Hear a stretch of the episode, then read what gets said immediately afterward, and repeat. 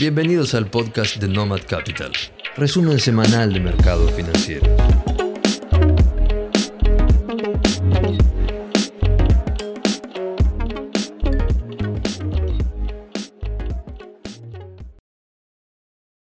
Los mercados internacionales rebotaron con fuerza en la semana.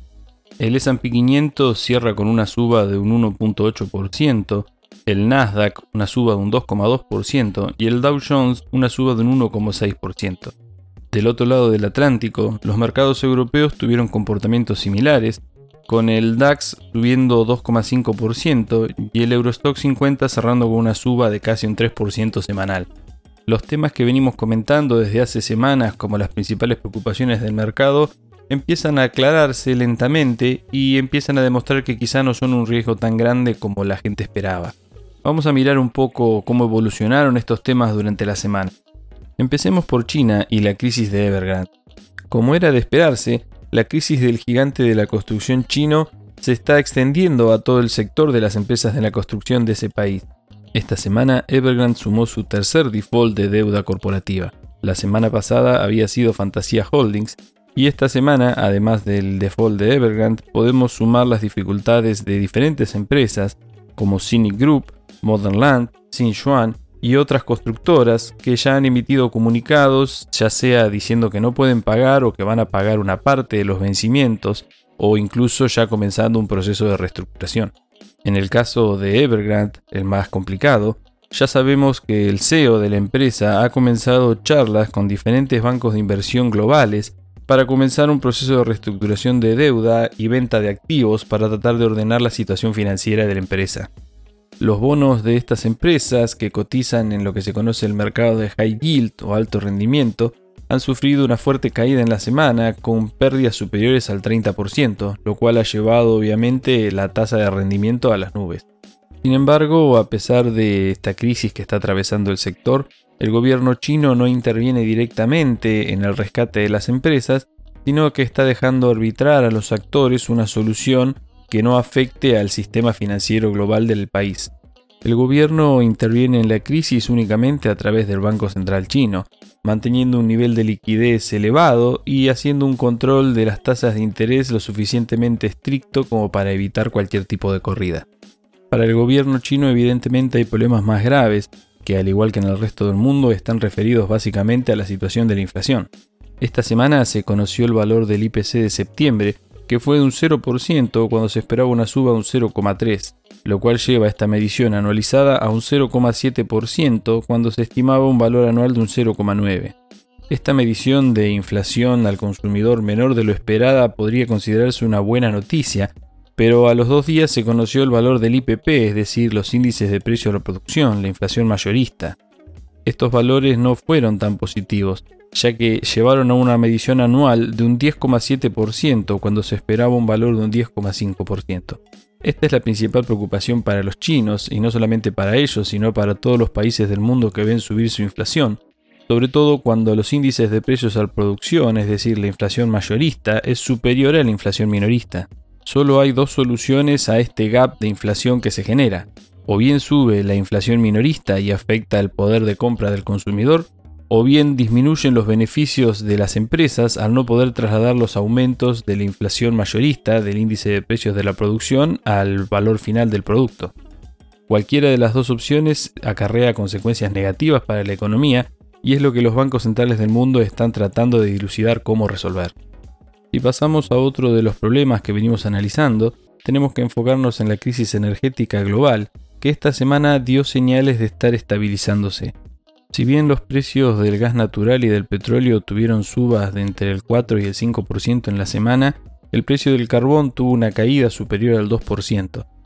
La OPEP, la Organización de Países Productores de Petróleo, dio a conocer su informe mensual sobre el mercado y se mostró cauteloso sobre la demanda a pesar de la suba de precio de las últimas semanas.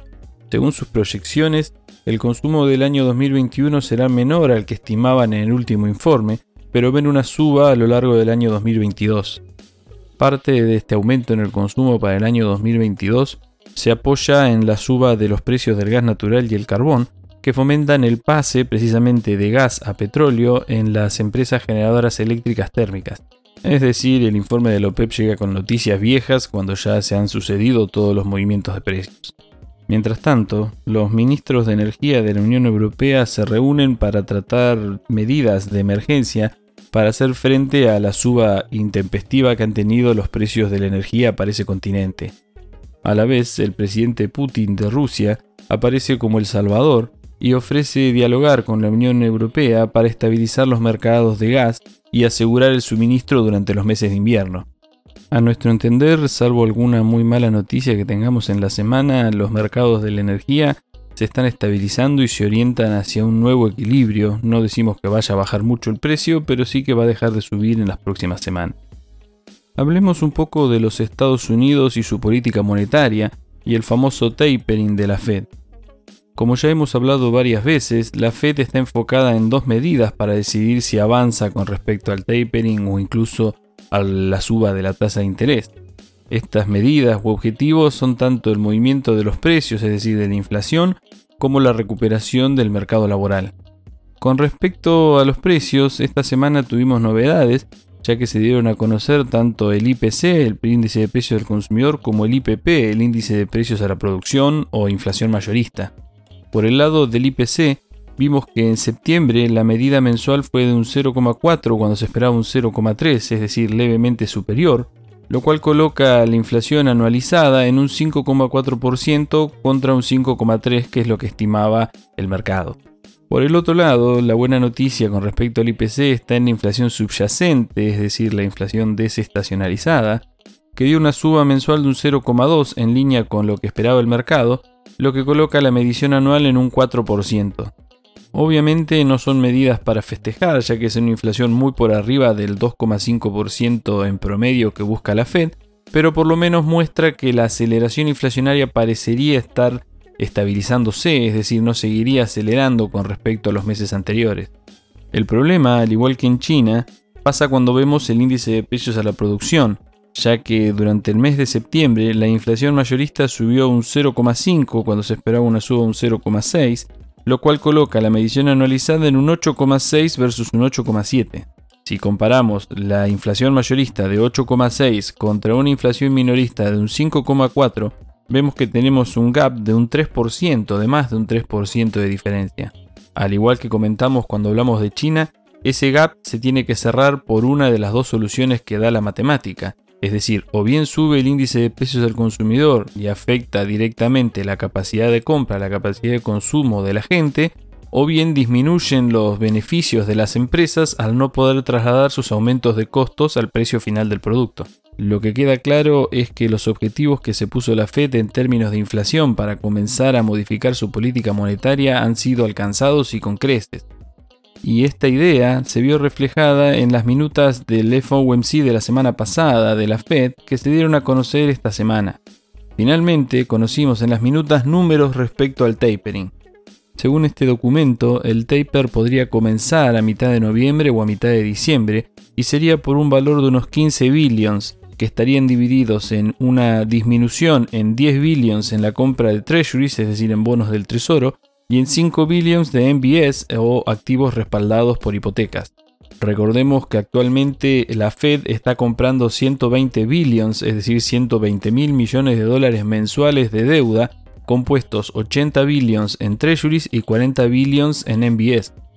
Si comienza con este ritmo de taper, es decir, 15 billions mensuales, en aproximadamente 8 meses la Fed dejaría de inyectar más dinero o dejaría de inyectar liquidez al mercado por la vía de la recompra de activos. Hay que entender bien qué significa el taper. No significa que la Fed vaya a modificar su hoja de balance, es decir, que vaya a disminuir la cantidad de activos que tiene en su balance, ni tampoco significa que la Fed vaya a dejar de inyectar liquidez de un mes para el otro, sino que disminuye únicamente el ritmo de compra, es decir, empieza a suministrar menos liquidez al mercado y en el transcurso de 8 meses va a dejar de inyectar completamente. En estas mismas minutas también se hace referencia al movimiento de las tasas de interés y aclara que las condiciones económicas actuales pueden justificar tasas de interés cero por un par de años más tranquilamente. Por lo tanto, estamos en condiciones de afirmar con un 90% de certeza de que a partir del mes de noviembre o diciembre vamos a empezar a ver intervenciones de la Fed en el mercado de los treasuries y tendremos que ver cómo impacta eso básicamente en el valor de la tasa de interés de mercado.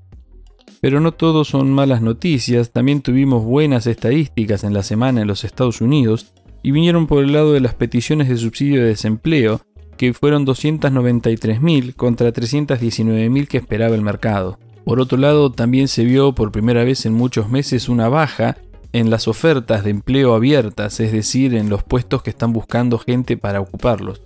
Esta coincidencia entre la baja de peticiones de subsidio por desempleo y la baja en los puestos abiertos, es decir, en las ofertas de empleo, es buena ya que nos está indicando que las personas están volviendo a buscar trabajo y están volviendo a insertarse en el mercado laboral y dejando de subsistir únicamente por las ayudas gubernamentales por la pandemia.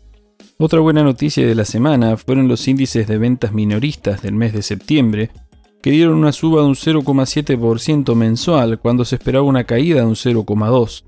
Mejor aún fue la medición de las ventas minoristas subyacentes, con una suba de un 0,8 cuando se esperaba una suba de solamente el 0,5%. Estas dos mediciones, es decir, las ventas minoristas como los pedidos de subsidio de desempleo, le ponen un freno importante a una idea que está dando vuelta por los analistas en las últimas semanas, y es que Estados Unidos está entrando en un ritmo de estanflación para los próximos años. Para aquellos que no lo saben, la estanflación es un fenómeno económico que sufrieron diferentes países, Estados Unidos lo sufrió a finales de los años 70, y que implica una suba elevada de los precios, es decir, una inflación constante, con un estancamiento económico, es decir, una economía que no crece. Algunos analistas vienen advirtiendo en las últimas semanas que este fenómeno podría estar repitiéndose en los Estados Unidos, pero este tipo de mediciones nos dan a entender algo muy claro. Si bien Estados Unidos está sufriendo una mayor inflación, que habrá que discutir si puede ser transitoria o no, lejos estamos de que la economía entre en un periodo de estancamiento, ya que el crecimiento sigue siendo firme y se espera por lo menos un crecimiento de un 4 o 5% para el año que viene. Es decir, podemos discutir claramente si la inflación va a ser permanente o si va a ser transitoria, pero no podemos discutir que la economía norteamericana está en plena recuperación y que las perspectivas de crecimiento para los próximos dos o tres años son muy altas. Esta misma idea se vio reforzada por la presentación de resultados de las empresas de esta semana. Los protagonistas fueron los bancos, tanto de inversión como minoristas de los Estados Unidos. Todo el mercado esperaba los reportes de ganancias de grandes nombres como JP Morgan, Citi, Bank of America, Goldman Sachs y Wells Fargo. Y la realidad fue que ninguno decepcionó. Todos los reportes de resultados fueron espectaculares, con mediciones de ganancias muy por encima de lo que el mercado tenía estimado y con perspectivas que si bien se mantienen cautelosas con respecto al fenómeno de la inflación, siguen creyendo que el crecimiento de la economía por delante va a ser robusto. Así que todo nos parece indicar que el principal problema que enfrenta la economía global hoy en día es la inflación, el nivel de precios, pero que no se ve amenazada la recuperación económica ni el crecimiento económico para los próximos años. Por supuesto que todo esto está condicionado por una sola cosa, y es la habilidad de los bancos centrales para no cometer un error de política monetaria que cambie las reglas del juego rápidamente.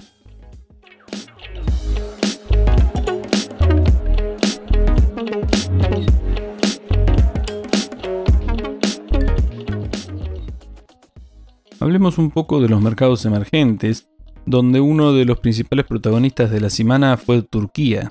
Siempre se toma de referencia a este país porque termina siendo históricamente uno de los iniciadores de las crisis sistémicas de los países emergentes.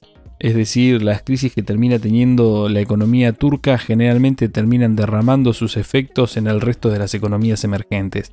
Y esta semana el foco estuvo puesto entre la discusión política entre el presidente de Turquía, Erdogan, y el Banco Central de ese mismo país alrededor del manejo de la tasa de interés.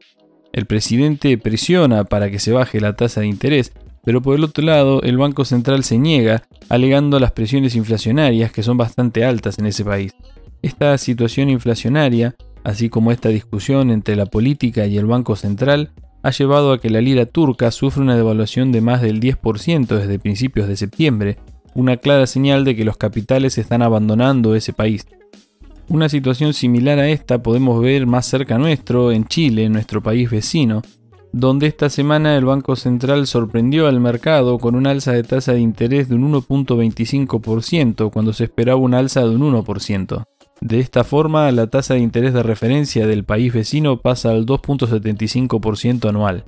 Esta fuerte suba de las tasas de interés nos muestra un interés del Banco Central por combatir la suba de precios, pero por el otro lado también nos está demostrando una fuerte movida para tratar de detener la salida de capitales. El peso chileno acumula una devaluación frente al dólar de un 5% desde finales de septiembre, por la misma razón que se nota en Turquía, es decir, por la salida de capitales que están abandonando las inversiones en ese país. Lamentablemente, las decisiones del pueblo chileno en las últimas elecciones por convencionales constituyentes, así como las votaciones en diputados y en senadores para seguir desfinanciando el sistema de pensiones privadas, está poniendo en alerta a los inversores y está poniendo en duda la posibilidad de crecimiento de la economía para los próximos años. Una buena noticia para la economía chilena esta semana fue la fuerte suba del cobre, su principal producto de exportación, con una suba superior al 10,6%. Donde parece que hemos tocado piso, al menos de corto plazo, es en Brasil, donde finalmente el real frenó su caída frente al dólar en esta semana y pudo recuperar casi un 1% de su valor. Este movimiento en la moneda también se vio reflejado en el movimiento de los activos financieros, con una fuerte recuperación en los precios de algunos sectores que llevó por ejemplo al ETF EWZ, es decir, el que rastrea los precios del mercado, a una suba superior al 2,4% en la semana. Si miramos también el comportamiento de otros ETFs que rastreamos generalmente, podemos ver que el ILF, es decir, el ETF que rastrea a Latinoamérica, tuvo una suba superior al 2,8%, pero sin embargo el SH, es decir, el de Chile, tuvo una caída superior al 3,5%. Estas lecturas vienen siendo habituales en las últimas semanas, lo cual nos da a entender de que hay interés por los mercados emergentes, pero los inversores están siendo muy selectivos con respecto a los países donde están invirtiendo. Los ganadores de esta semana en este espectro fueron tanto Brasil como China, con el MSHI recuperando un 1.8% después de varias semanas de una fuerte golpiza.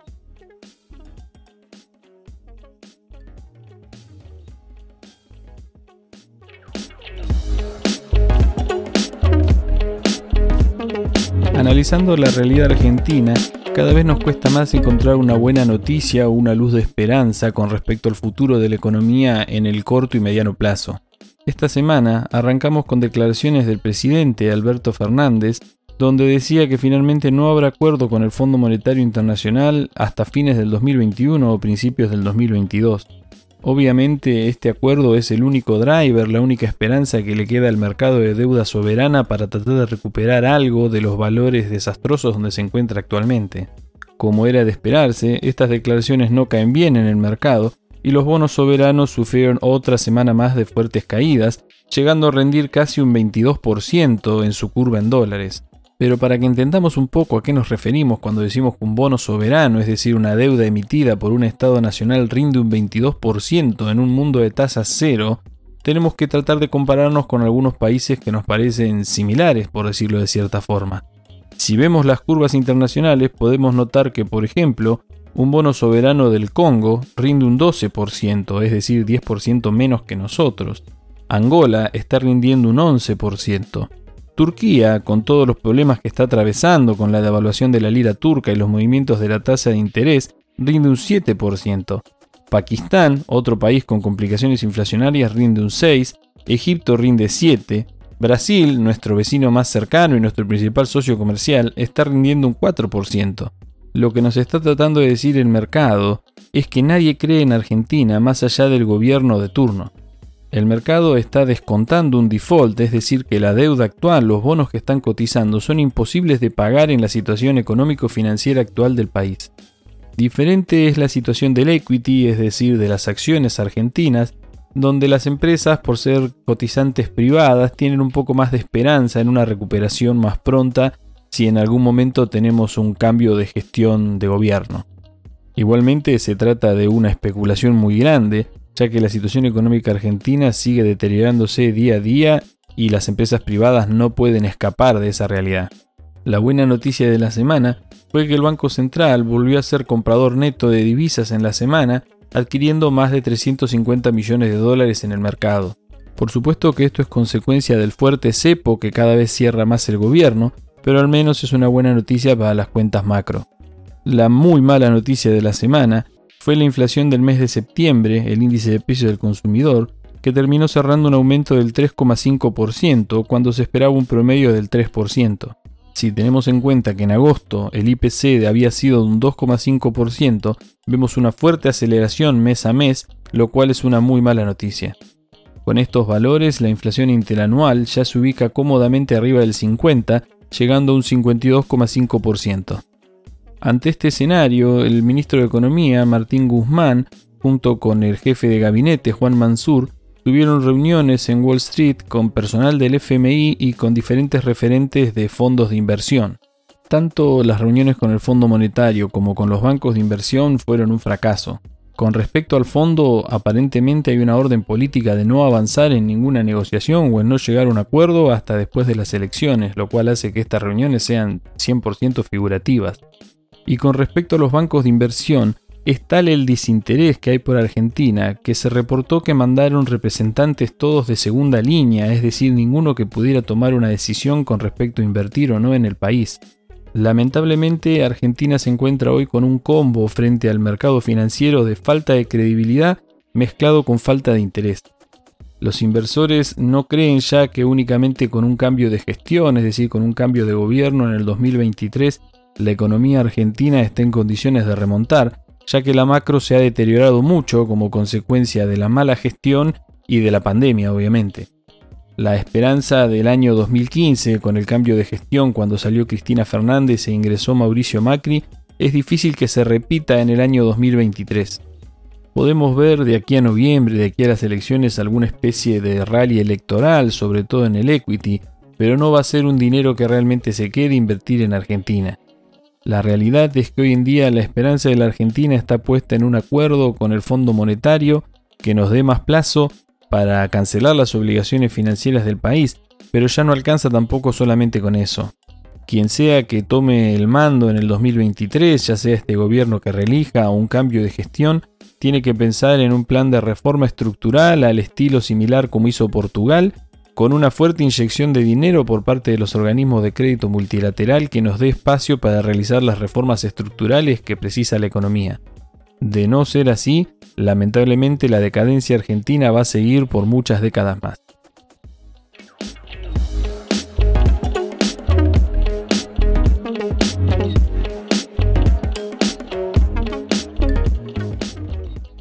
Esto es todo lo que tenemos por esta semana. Le deseamos un feliz día para todas las madres que nos están escuchando, que pasen un excelente día en familia y nos vemos nuevamente la semana que viene.